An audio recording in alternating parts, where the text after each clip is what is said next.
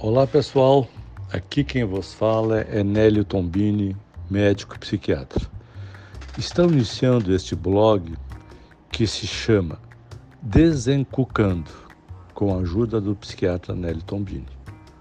O blog faz parte de um projeto que desenvolvo, onde procuro transferir conhecimentos e percepções para que a vida possa ser menos sofrida do ponto de vista emocional e passe a ser mais agradável e interessante. Não falamos de doenças mentais que precisam de remédios, mas de conflitos psicológicos que podem nos trazer sofrimentos sem que percebamos a origem desses conflitos. Eles causam estragos no nosso dia a dia e nem nos damos conta da origem desses conflitos psicológicos e emocionais. Para que esse projeto tenha êxito e alcance mais pessoas que desejam desencucar, trabalhamos em várias frentes. Vídeos no YouTube, Instagram, Facebook, LinkedIn, palestras e seminários e o livro que escrevi, A Arte de Ser Infeliz, Desarmando Armadilhas Emocionais. Espero que vocês gostem né, dos temas desse blog e nos acompanhem. Um abraço.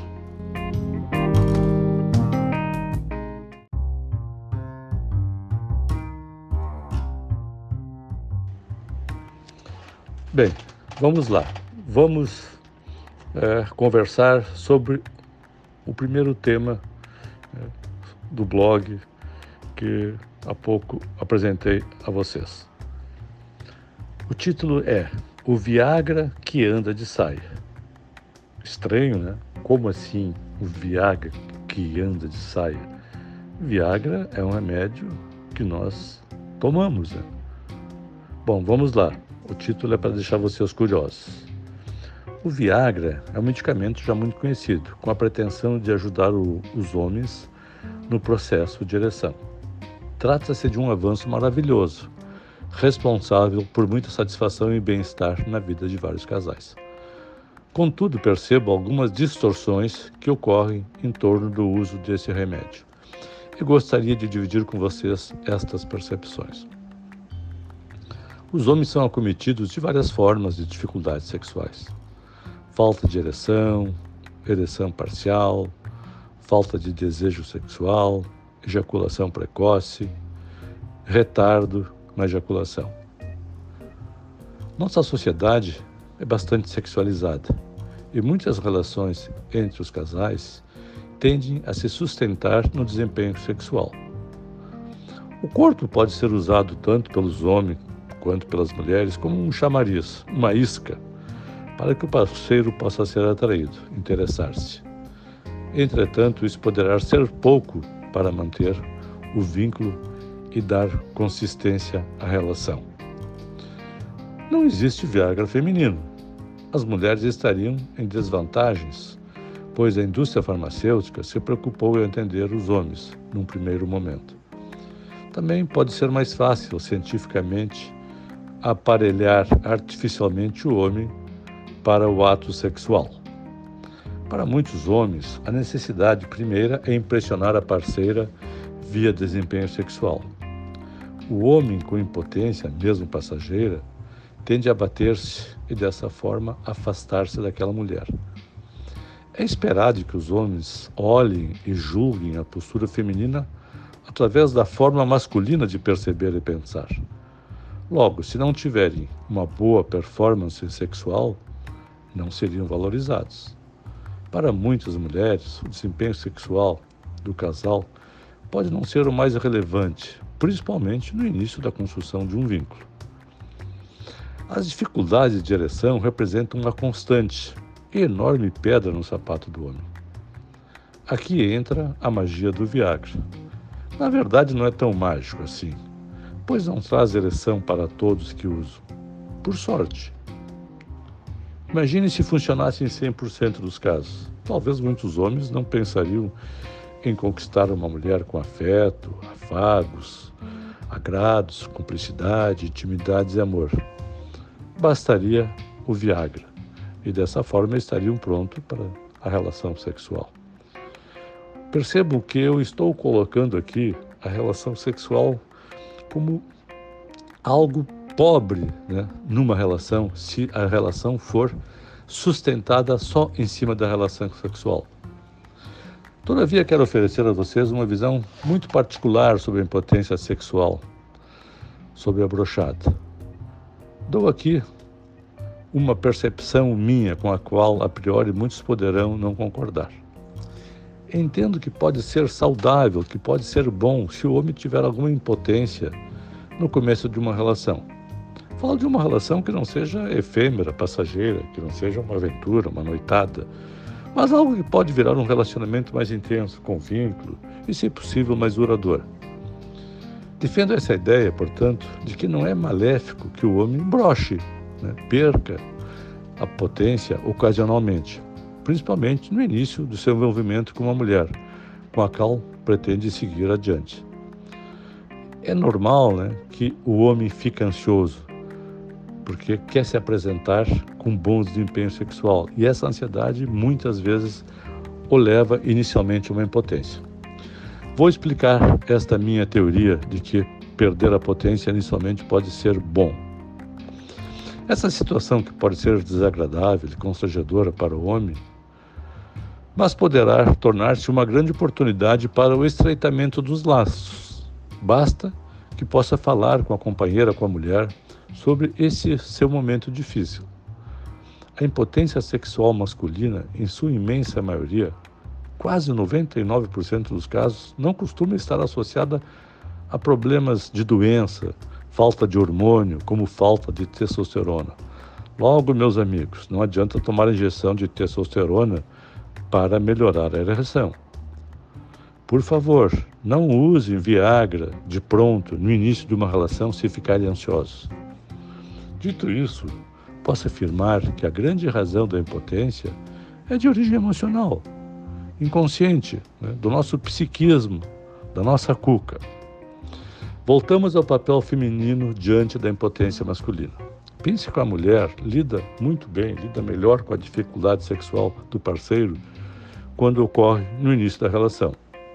Quando o homem fala verdadeiramente sobre a sua ansiedade decorrente daquele começo, traz a mulher para perto.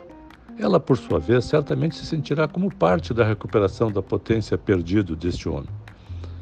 Ela não se frustra e nem diminui seu sentimento pelo companheiro em função de dificuldade de direção passageira. Perceba no universo feminino que, ao conhecer um novo parceiro, a prioridade é a de aproximação, a intimidade, o conhecimento, a troca de agrados e afetos. É claro que desejam também plenitude sexual, mas sexo de imediato parece fazer parte mais do universo masculino, como se fosse para marcar um território, como se, através de uma boa trança. As mulheres tendem a ser acolhedoras, afetuosas e atenciosas. Se percebe que o seu par está com alguma dificuldade, participam disso e ajudam de bom grado. E se os homens abrem as portas para isso, elas se sentem sobremaneira valorizadas. Isso fortalecerá o relacionamento. Portanto, em vez de recorrerem a um medicamento para sentir-se potentes, o homem pode recorrer essa verdadeira potência, a mulher. Claro, também existem mulheres que acham que o sexo é decisivo na aproximação do casal.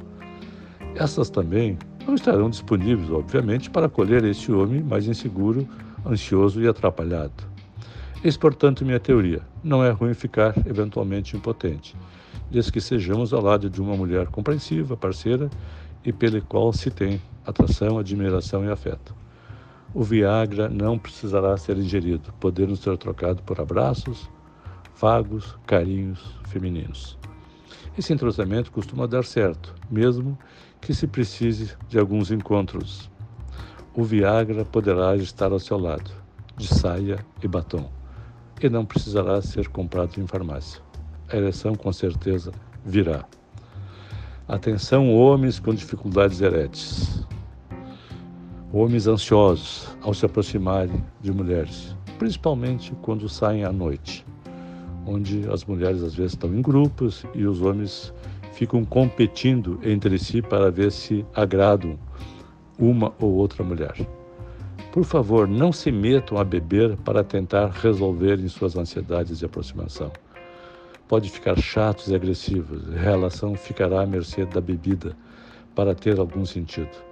O álcool aumenta a impotência sexual, mesmo que dê uma sensação de leveza e descontração no início. Não é só o álcool, outras drogas, evidentemente, também vão atrapalhar a relação, vão atrapalhar essa aproximação. Acho mais saudável se aproximar com receio, com medo e ser verdadeiro, ser sincero, dizendo isso para a pessoa que vocês estão conhecendo, que vocês estão nervosos, do que usar álcool ou outras drogas. Em relações mais antigas, já solidificadas pelo tempo e pela cumplicidade, o Viagra pode ser um grande aliado em momentos mais difíceis. Mas é importante não se esquecer dos vínculos que conduziram a união. Refirmo a parceria, cumplicidade e intimidade. Falo isso porque percebo hoje em dia homens em relações mais duradouras passarem a tomar Viagra, mas esconde isso da sua companheira. Qual seria o sentido desse tipo de atitude, de camuflar que estão usando Viagra? Penso que o sujeito pretende mostrar-se o bacana, o bambambam bam, bam do pedaço, o grandioso, que sempre está cheio de tesão.